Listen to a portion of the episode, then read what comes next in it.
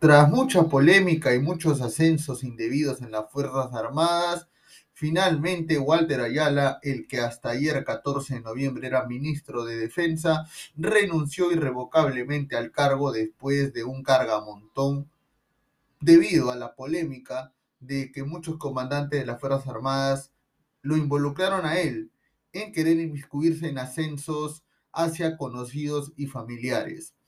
¿Qué tal?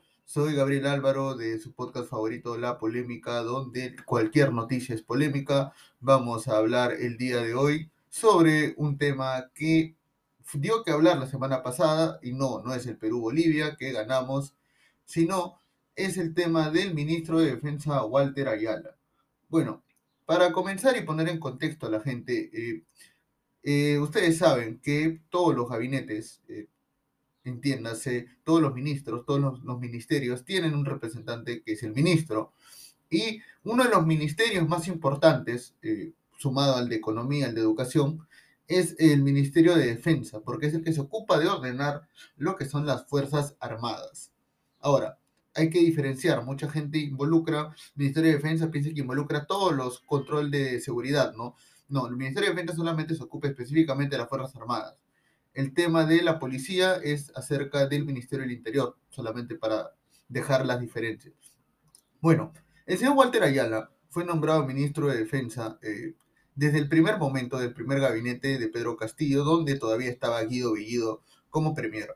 Ahora, se armó mucha polémica porque Walter Ayala eh, es una persona que aparentemente tiene vínculos con gente de Perú Libre y, ya sabemos que Perú Libre tiene muchos vínculos con eh, no vamos a decir eh, terrorismo porque eh, no se ha probado nada todavía, hay que ser muy cautelosos en ese tema, eh, pero sí hay vínculos de formar parte de agrupaciones o formar parte de procesos como el tema de los dinámicos del centro, donde hay investigaciones acerca de enjuiciar, por ejemplo, a Vladimir Cerrón, ¿no? Ahora, ¿Por qué, eh, a pesar del cambio de Mirta Vázquez, ahora como nueva premier, que ya le dieron la confianza hace poco, eh, ¿por qué ahora eh, está haciendo eso, no? Y bueno, es simple. lo que pasa es de que Walter Ayala fue acusado por muchos comandantes de las Fuerzas Armadas de que por orden de él estaban solicitando ascensos que no, que no tenían pies ni cabeza, ¿no? Muchos conocidos del partido y también eh, conocidos del señor Pedro Castillo, estaban queriendo ser ascendidos a la fuerza y eso generó la renuncia de algunos comandantes de las Fuerzas Armadas. Entonces, ahí es donde empieza, eh, por así decirlo, la polémica, ¿no? Ahora, vamos por partes. Walter Ayala, eh, mejor dicho, siempre se defendió de las acusaciones y lo llegaron a interpelar en el gobierno, en el, en el Congreso. Lo interpelaron, pero increíblemente pasó la cuestión de confianza, o mejor dicho, la interpelación, y no le pasó absolutamente nada al ministro de Defensa, Walter Ayala. Se especulaba que hasta la señora Mirta Vázquez estaba inconforme con lo que había ocurrido con el Ministerio de Defensa y estaba planeando presentar su renuncia en caso Walter Ayala no fuera destituido por el presidente Pedro Castillo. Bueno, entre entre vamos y, diretes, finalmente Walter Ayala supuestamente se dijo desde el día jueves que había presentado su renuncia, pero recién ha sido ayer que ha anunciado de que ha renunciado irrevocablemente al cargo de ministro de Defensa. Todavía no se sabe quién está.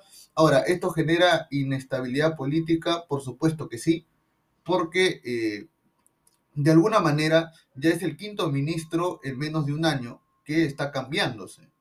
Eh, lo cual puede ser entendible y está bien en algunos casos, como el caso de Bellido o el ministro Maraví, eh, que, sí tenían que irse de todas maneras porque no podían mantenerse en el cargo con los vínculos y relaciones que tenían.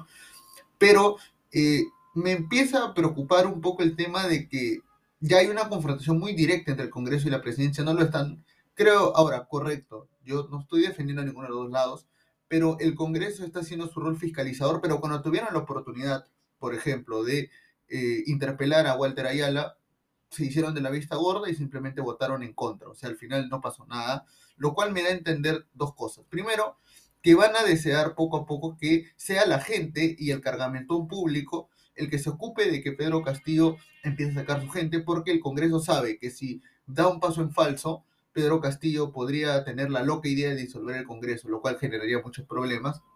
Y eh, a la postre eso generaría mucha más eh, especulación con un dólar que sigue subiendo eh, y con una pelea ya abierta entre el ministro de Justicia Aníbal Torres con Julio Velarde, el cual lo ha invitado prácticamente a retirarse. Ojalá que no ocurra.